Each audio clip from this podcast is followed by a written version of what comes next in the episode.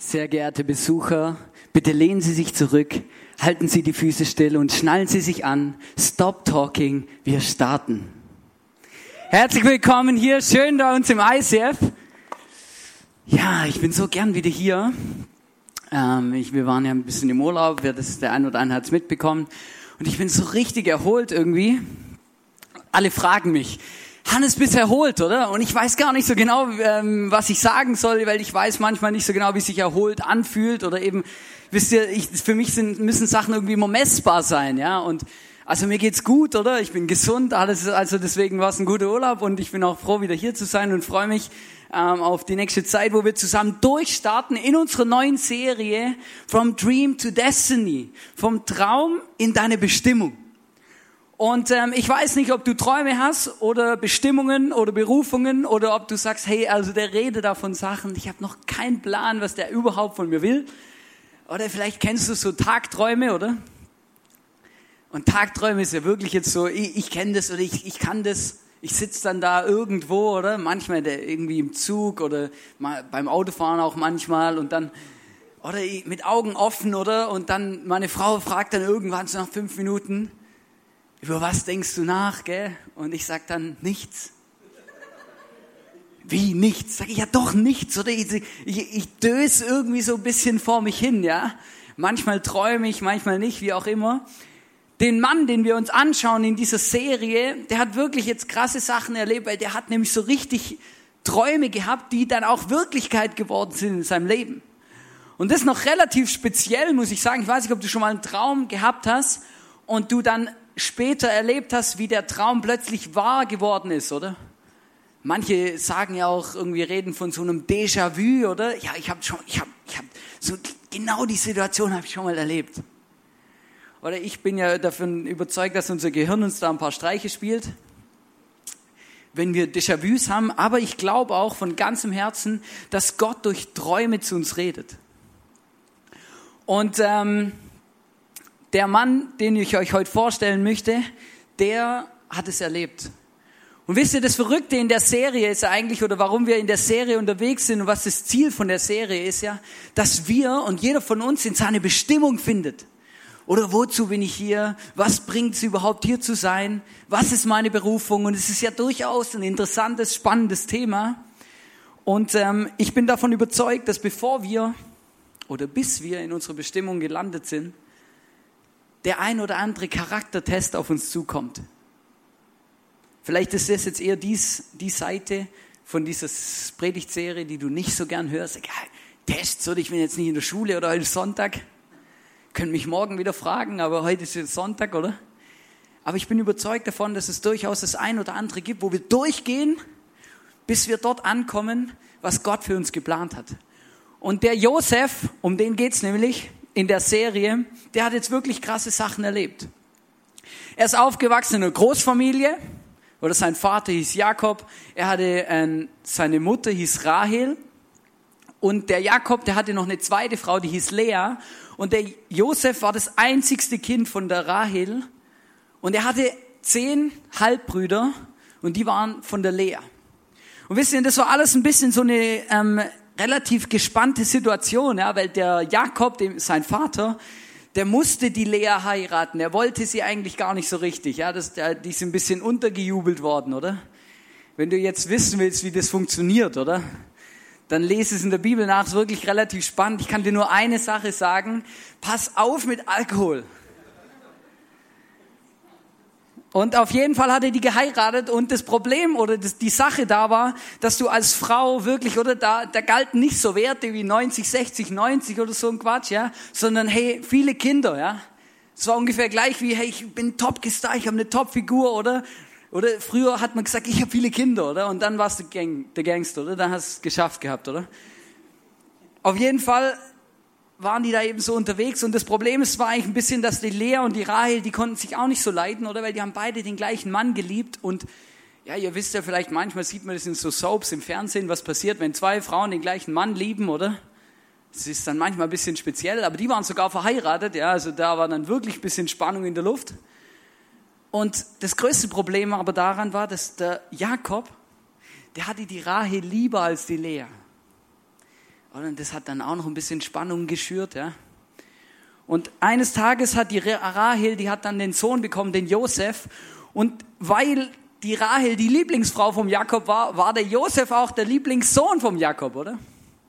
Und das hat dann noch mehr Spannung gebracht, weil der Jakob, der wurde so richtig verhätschelt, oder? Ich ich finde es ja immer, ich, ich finde es manchmal ein bisschen spannend, oder? Wenn man nicht dann so irgendwie Leute sehe, so Familien, oder? Und ich dann das Gefühl habe, oh ja, die, die Kinder, die werden so verwöhnt, oder? Kennt ihr das, oder? Wenn man das so sieht, oder? So diese Apfelschnitzchen, oder? Mit geschält, geschält, oder? Die man dann geschält wird und in, in der Dose serviert werden. Spazi willst du noch einen Apfelschnitz, oder? Spazi ist aber schon 16 Jahre alt, oder? Auf jeden Fall, der hat jetzt wirklich alles gehabt. Der wurde so richtig verwöhnt von, vom Jakob, von seinem Vater. Er hat die besten Klamotten gehabt und wirklich steht in der Bibel, steht, er hat so teuren, bunten Rock gehabt. Ja? Also es war wirklich so, wie wenn du heute einfach so wirklich die High-End-Klamotte hast. Ja? Und er hat es gehabt und er musste auch nicht arbeiten und so, wie seine Brüder auf dem Feld mit den Schafen und Ziegen und so, sondern er durfte ein bisschen beim Papi sein, so, oder? Und ein bisschen das Leben genießen und ein bisschen so eine Rolle hatte er so als Aufpasser. Also er musste ein bisschen schauen, was machen meine Brüder so. Und wenn die einen Blödsinn gemacht haben und irgendwas nicht gut war, dann ist zum Papi gegangen, Papi im Fall, der Ruben und der Levi und der Simeon, ja, die haben da ganz böse Sachen gemacht. Und das Problem an der ganzen Geschichte war nicht nur die Spannung zwischen den Frauen, zwischen dem Vater und zwischen den Brüdern, sondern eben, dass seine Halbbrüder den Josef auch nicht leiden konnten, weil der hat einfach alles bekommen, was er wollte von seinem Vater. Er war der Lieblingssohn, er hat die besten Klamotten gehabt, er hat man würde heute vielleicht sagen, einfach alles in den Arsch gesteckt kriegt, oder? Und, und das ist eigentlich bei den Brüdern, bei seinen Brüdern gar nicht gut angekommen. Die waren extrem neidisch und die konnten ihn überhaupt nicht leiden, weil er hatte Hobbys. Der Josef hatte Hobbys. Oder es gibt ja Menschen, die haben Hobbys oder manche Leute, oder ich finde es immer so spannend, wenn ich manchmal zwischendurch eine Predigt höre vom Tobi Teichen, der hat so ein Lieblingswort, ja. Das ist der Pastor von München, der sagt immer, wir sind eine hobbylose Gesellschaft. Ich weiß zwar nicht so genau, was er damit meint, aber ich finde es so spannend. Auf jeden Fall, der Josef, der hatte Hobbys. Und dem sein Hobby war, seine Brüder zu verpetzen. Ja, so, oder der hat quasi nur drauf gelauert, ah, wann machen sie was falsch, wann läuft irgendwas nicht ganz richtig, dann kann ich zum Papi rennen und sie verpetzen. Und das Hobby ist auch nicht so gut angekommen bei seinen Brüdern. Lange Rede, kurzer Sinn möchte ich mit euch einsteigen in diese Message, in den Bibelvers 1. Mose 37, Vers 6 bis 10. Da geht es um diese ganzen Personen, von die ich gerade erzählt habe, versucht habe, das zusammenzufassen. Und da kommt der Josef mit einem Traum zu seiner Familie.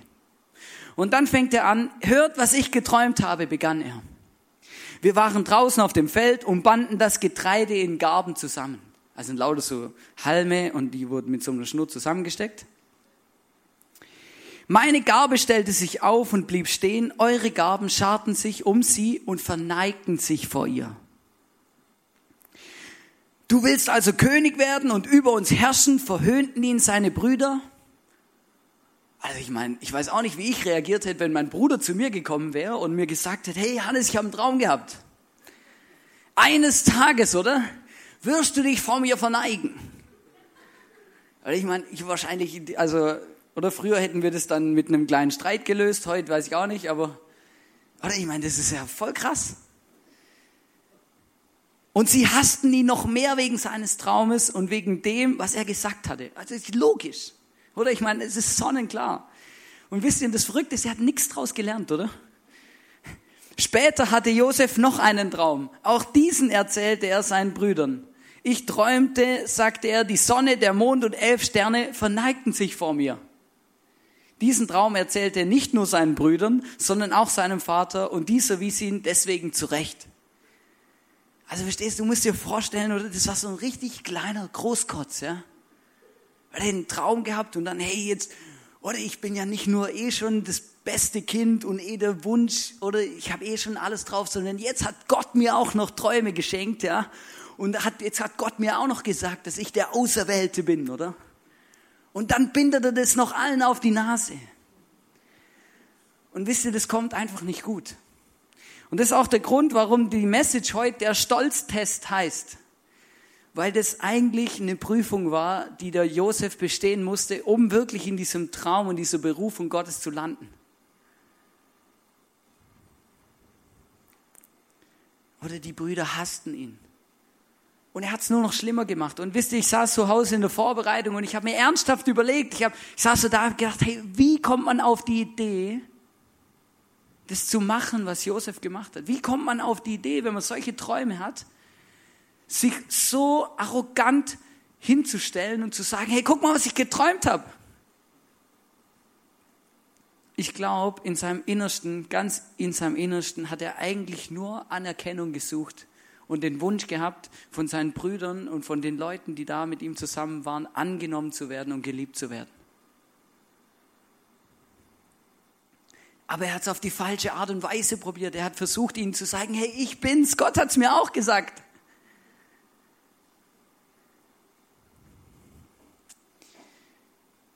Und ich glaube, der Punkt ist, was Gott uns da sagen möchte. Und ich glaube, es gibt immer wieder so Punkte. Und ich glaube, das ist wirklich so ein Feedback gewesen von Gott an Josef, wo Gott ihm Josef einfach sagt, hey, soll ich dir mal was sagen? Schön, dass es dir so gut geht. Schön, dass du so eine schöne Klamotte hast. Schön, dass du gut geht. Aber das, was du hier abziehst, du bist einfach ein stolzer Sack. Du bist arrogant. Du hast das Gefühl, du bist der Superhero.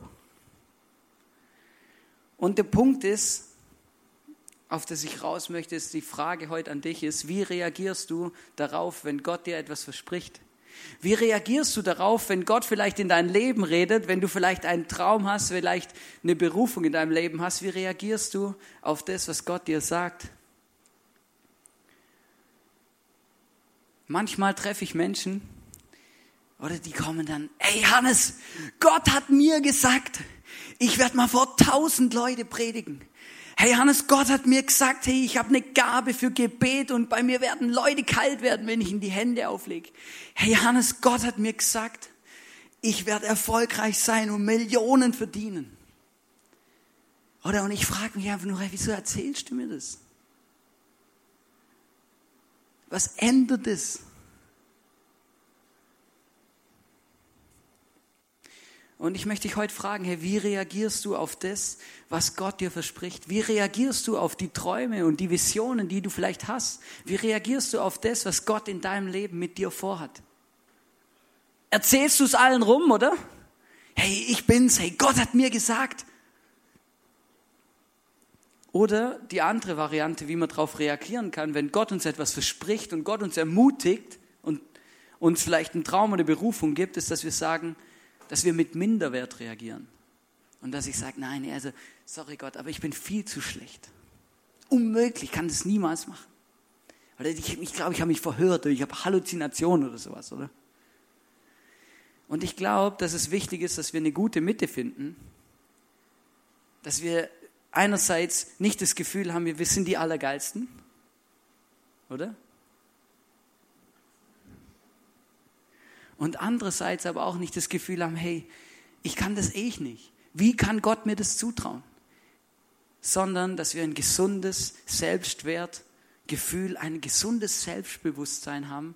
Und das ist die Mitte von dem und dem. Das eine ist Stolz, das andere ist Minderwert. Und ich glaube, dass es wichtig ist, dass wir selbstbewusst sind in dem, was Gott uns sagt. Wenn, ich, wenn Gott mir etwas sagt, wenn Gott mir eine Berufung gibt auf meinem Leben, dann lass mich, dann ist es okay.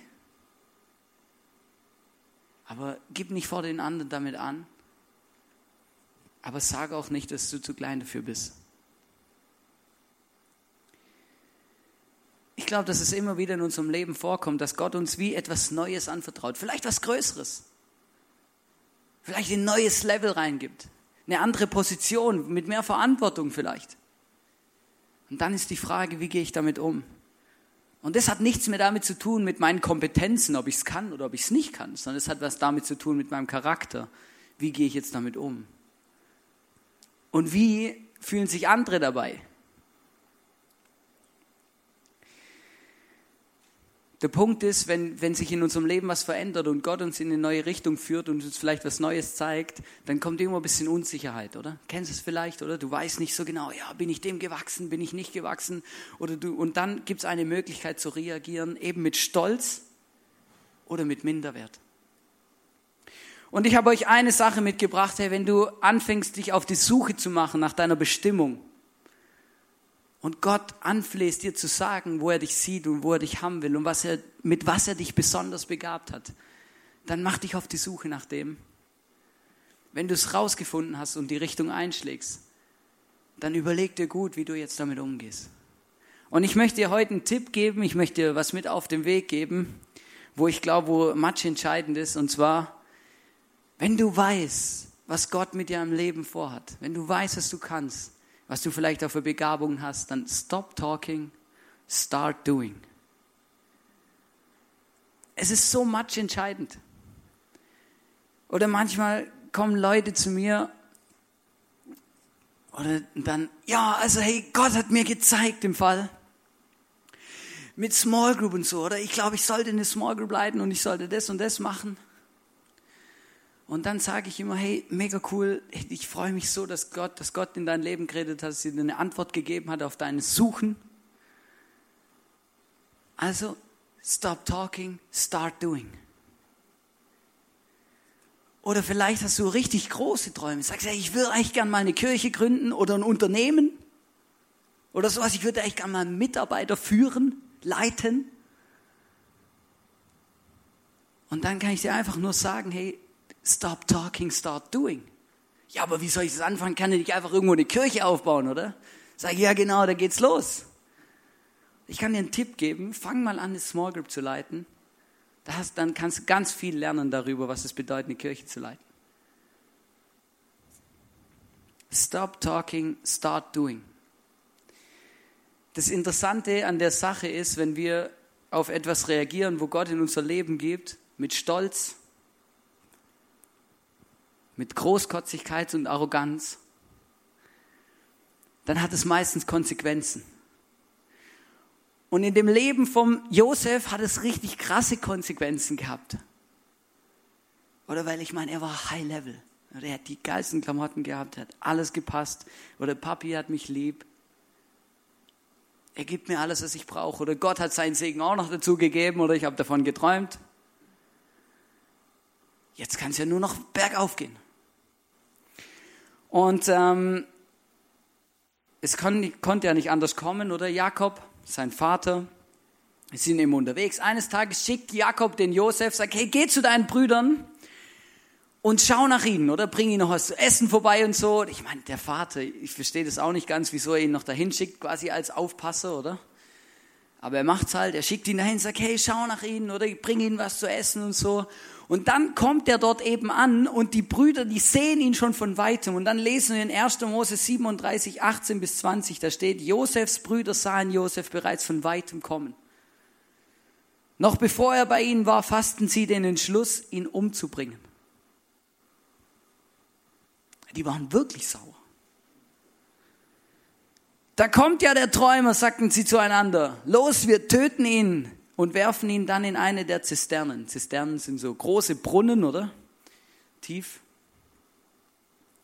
Anschließend erzählen wir, ein wildes Tier habe ihn gefressen, dann werden wir ja sehen, was aus all seinen Träumen wird. Ich meine, die waren stinksauer auf ihren Bruder. Er ist so ein Angeber. Hey, komm, wir, wir beseitigen ihn. Der Ruben, das war der älteste von seinen Halbbrüdern, der hat dann aber dem Einhalt geboten, hat gesagt, nein, nein, lasst uns ihn nicht gleich umbringen, oder? Wir, lasst uns ihn zuerst mal einfach in, in den Brunnen werfen und so fesseln, in den Brunnen werfen und so. Und eigentlich im Hinterkopf hat er gedacht, ja, ich hol den dann nachts wieder raus und so, oder? Weil wir, wir machen was Schlimmes. Wir können ja nicht einfach unseren Bruder umbringen, oder? Egal wie arg wir ihn vielleicht nicht mögen, aber wir können ihn ja nicht einfach umbringen. Und dann machen Sie es auf jeden Fall. 1. Mose 23, 24, wo dann steht, als Josef bei ihnen ankam, zogen sie ihm sein schönes Gewand aus und warfen ihn in die Zisterne. Es war kein Wasser in der Zisterne. Man sagt das so schön, Hochmut kommt vor dem Fall. Und wisst ihr, du musst dir das vorstellen, was da emotional bei dem Josef abgegangen sein muss. Der kommt dahin, oder? Hey, ich bin's, oder? Hey, Gott hat's mir gesagt. Ich, ich habe hab geträumt davon, dass Gott einen großen Plan mit meinem Leben hat. Oder er hat, er hat sich ja gar nicht vorgestellt, was, was Schlimmes passiert. Und dann plötzlich kommt eine Krise in sein Leben. Wisst ihr, und das ist noch das Spannende bei Krisen, das haben Krisen so an sich, oder? die kommen meistens spontan. Oder ich habe es noch nie erlebt, dass eine Krise vorbereitet kommt, also mit Ansage, oder? Hey, nächste Woche im Fall, da hast du eine Krise. Oder? Also manchmal kann man nicht wirklich planen, oder? Schlimme Dinge passieren immer im Moment. Die kann man nicht planen. Und wenn man dann drin steckt, dann ist man eigentlich total überfordert. Und du musst dir jetzt vorstellen, der Josef, oder der kommt dahin nichts ahnend, oder hat das Gefühl, ja eh, oder meine Brüder, oder irgendwann werden sie mir zu Füßen liegen. Schauen wir ein bisschen nach denen, bringen ihnen was zu essen vorbei. Und dann packen sie ihn, fesseln ihn und werfen ihn in den Brunnen. Und wisst ihr, ich habe mir überlegt, hey, was, was geht ab in dem, seinem Kopf, als er da in dem Brunnen sitzt? Ich habe euch ein Bild mitgebracht von dem Brunnen, habe mir das überlegt gedacht, hey, was passiert jetzt in meinem Kopf in dieser Situation? Was für Emotionen muss der Mann gehabt haben? Der sitzt da in diesem Brunnen. Das Einzige, was er noch gesehen hat, war so ein kleines, rundes, blaues Loch. Und er hat nicht gewusst, komme ich hier jemals wieder raus? Werde ich hier drin verhungern oder nicht? Was wird aus meinem Leben? Wisst ihr, wir lesen die Geschichte, oder? Ja, easy, mach dir mal keinen Kopf, oder? Du kommst da schon raus, es kommt alles gut. Gott hat ja gesagt, du hast ja Träume gehabt, oder? Das kommt dann schon noch so. Hey, in der Situation geht's ihm richtig beschissen. Und er hat nicht gewusst, wie es weitergeht. Und wisst ihr, ich glaube, wir sind auch, wenn wir in solche Situationen sind, in solchen Krisenmomenten, in den Momenten, wo wir vielleicht mal ganz tief gefallen sind oder etwas in unser Leben gekommen ist, wo wirklich schlimm ist, wo wir nicht darauf vorbereitet sind, dann sitzen wir in unserem Brunnen und wir wissen nicht mehr, wo oben und unten ist. Wir schieben Panik, wir haben Angst, wir wissen nicht, was wir machen sollen, weil eine Krise in unser Leben kommt. Und emotional oder und alles ist schlimm oder die Welt geht unter oder ich sehe nur noch dieses kleine blaue Löchle. Krisen kommen überraschend. Und dann kommt immer die Frage, ja Gott, wo bist du jetzt? Oder wie konntest du das zulassen? Ich habe gedacht, meine Brüder verneigen sich vor mir. Ich habe gedacht, ich werde mal das und das und das machen. Du hast doch gesagt, dass das meine Berufung ist. Du hast doch gesagt, dass das meine Bestimmung ist. Und jetzt sitze ich hier in dem Loch. Ohne Geld, ohne irgendwas. Wisst ihr, Gott hat eine einzigartige Gabe. Gott nutzt schlechte Umstände, um gute Dinge daraus zu machen. Und ich glaube, ich bin von ganzem Herzen sogar davon überzeugt, dass diese Krise, die der Josef erlebt hat, ihn zu dem gemacht hat, was er war. Wir sprechen ja manchmal von Lebensweisheit. Und irgendwie weiß jeder von uns, ja, Weisheit und Lebensweisheit, Lebenserfahrung hat was zu tun mit Alt, mit Altertum, oder? Je älter ich werde, desto mehr Lebenserfahrung habe ich, desto mehr Weisheiten habe ich. Warum ist es so? Im Normalfall ist es deswegen so, weil diese Menschen schon durch mehr Krisen gegangen sind. Weil Krisen stärken unser Leben. Und das ist was Verrücktes, wo ich gemerkt habe, oft sind Krisen solche Schlüsselmomente in unserem Leben, wo wir plötzlich aufhorchen, wo wir plötzlich aus unserem Trott rauskommen und plötzlich merken, hey, was mache ich eigentlich? Wo gehe ich überhaupt hin? Für was lebe ich überhaupt? Gott, was ist eigentlich dein Plan?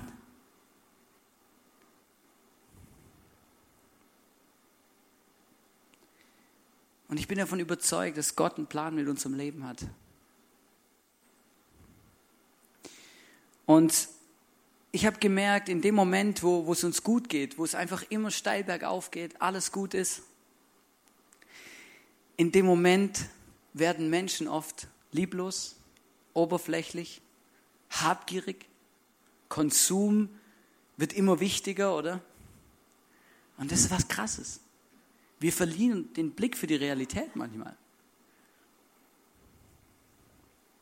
Und ich habe mich gefragt, warum kommen Krisenmomente eigentlich in unserem Leben? Warum? Manchmal kommen Krisenmomente, dass Gott wieder ins Zentrum rückt von unserem Leben. Weil wir Gott sonst vergessen. Manchmal kommen Krisenmomente, weil Gott uns etwas zeigen will, weil Gott an unserem Charakter schleift und uns sagt, hey, du bist ein stolzer Sack.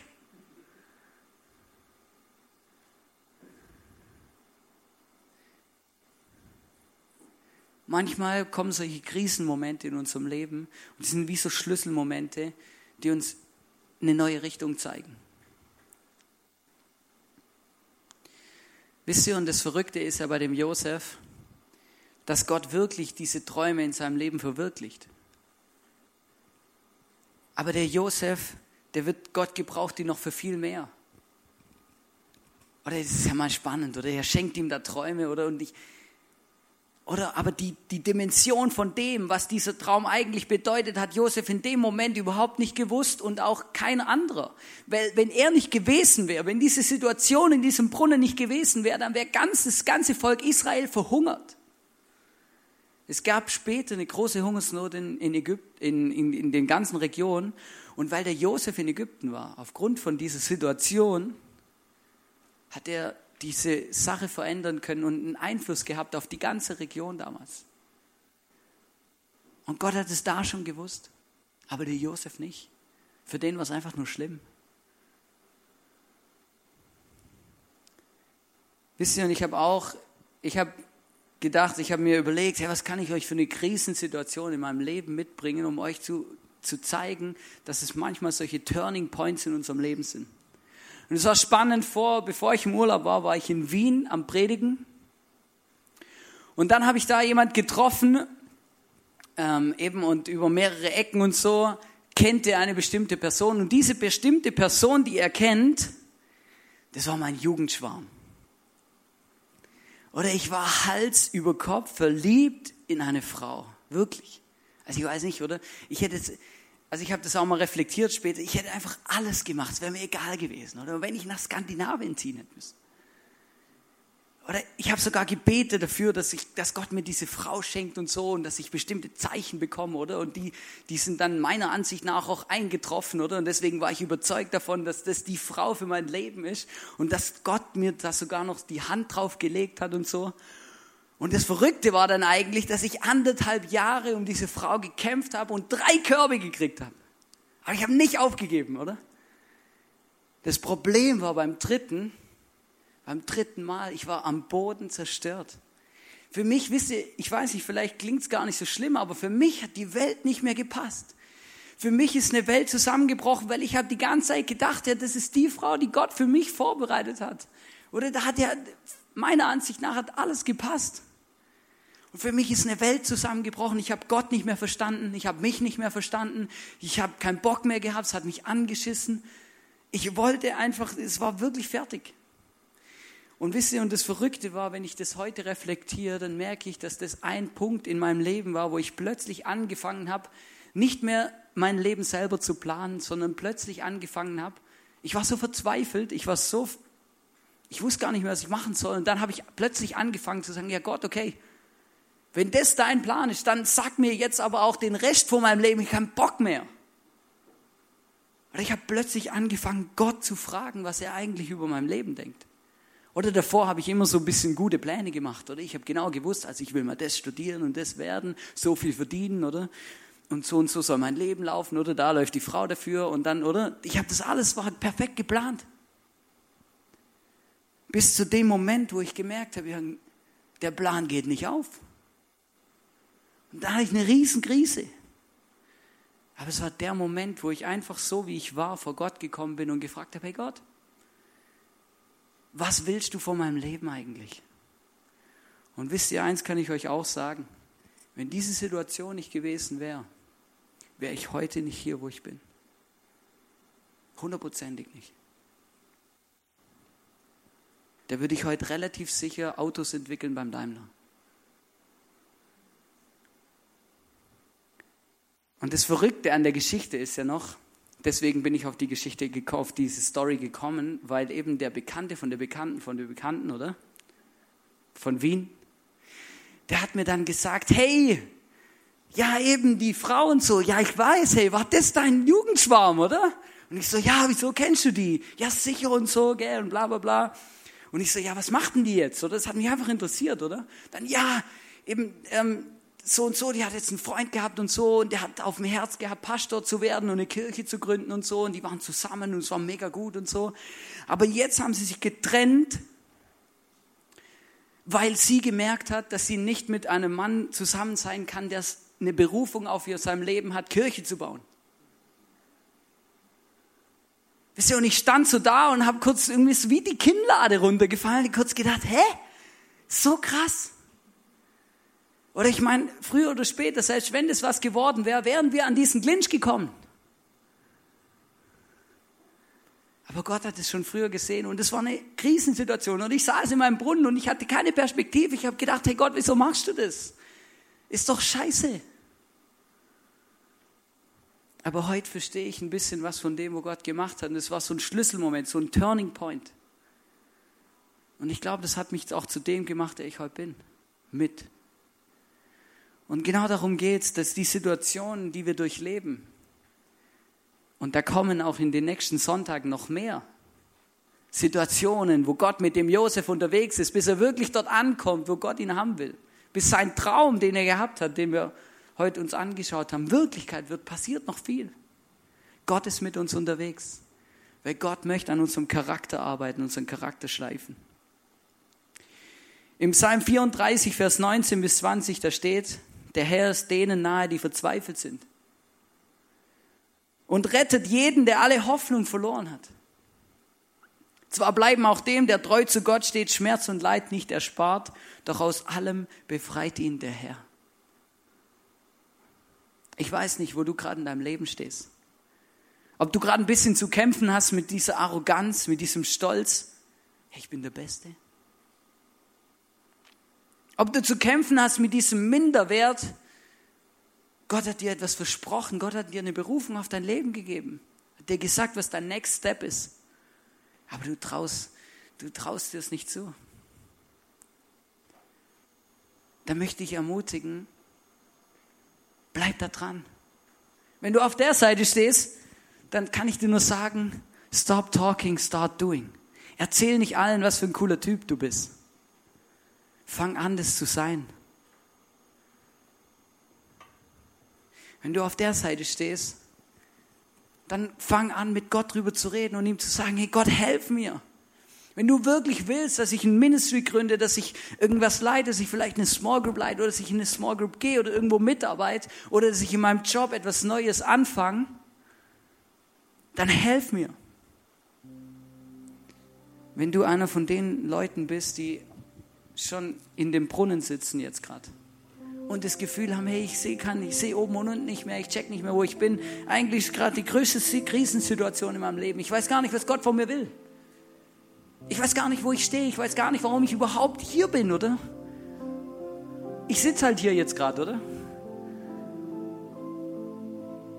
Dann möchte ich dich ermutigen und dir sagen, hey, nimm diesen Psalm, dieses Bibel, diesen Bibelvers mit nach Hause und dann, dann setz dich vor Gott hin. Und dann sag ihm mal, hey, du schreibst hier selber oder sagst, der Herr ist denen nahe, die verzweifelt sind. Also komm her und helf mir. Gott rettet jeden, der die Hoffnung verloren hat. Hey, manchmal ist es so gut, wenn wir Gott beim Wort nehmen und ihm einfach mal vorhalten und sagen, hey, guck mal, das hast du uns versprochen. Kannst du mal was machen jetzt? Ich glaube, in dem Moment, wo wir Gott anfangen, nach Gott zu fragen und Gott sagen, hey Gott, ich möchte dich, ich bitte dich, hey, zeig mir, was du für mein Leben geplant hast. Zeig mir, was, für was ich hier bin. Zeig mir, was dein Plan ist. Zeig mir, was dein Traum für mein Leben ist. Wisst ihr, was ich mir wünsche für uns als Kirche? Dass jeder einzelne von uns, dass wir, hier ist dieser Traum von Gott über unserem Leben oder er hat uns geschaffen, er hat uns auf die Welt gesetzt, er hat, wir sind kein Zufallsprodukt. Und dann kommt dieser Traum von Gott und das ist der Traum von unserem Leben und ich wünsche mir, dass das so eins wird. Dass wir den gleichen Traum über unserem, über unserem Leben träumen, den Gott träumt. Gott weiß, mit was wir begabt sind. Gott weiß, was wir gut können, was wir nicht können. Gott weiß, warum wir hier sind. Und ich möchte dich herausfordern, dich ermutigen. Mach dich auf die Suche danach, so zu träumen, wie Gott über dein Leben träumt. Ich wünsche mir für uns als Kirche, für jeden Einzelnen von uns, dass unser Glaube in Krisen nicht aufhört, sondern intensiver wird weil wir erleben, wie Gott uns durchträgt, weil wir erleben, wie Jesus uns rettet, wie Jesus mit uns unterwegs ist. Geht's. Gott gibt uns nicht auf. Ich habe euch ein Bild mitgebracht zum Schluss. Oder vielleicht fühlst du dich so. Du bist nicht mehr am Rudern oder am Schwimmen, sondern du bist eigentlich schon abgesoffen. Und das Einzige, was du noch machen kannst, ist so ein Schild hochhalten. Hallo, mir geht's nicht gut, ich bin in der Krise. Wisst ihr, manchmal erschrecke ich über mein eigenes Leben, wenn ich plötzlich merke, hey, in diesen Krisensituationen, oder? Der Mensch ist ja manchmal so blöd, oder? Mich eingeschlossen, oder? Ich entdecke mich selber dabei. Oder ich erlebe eine Krise oder habe ein Problem in meinem Leben.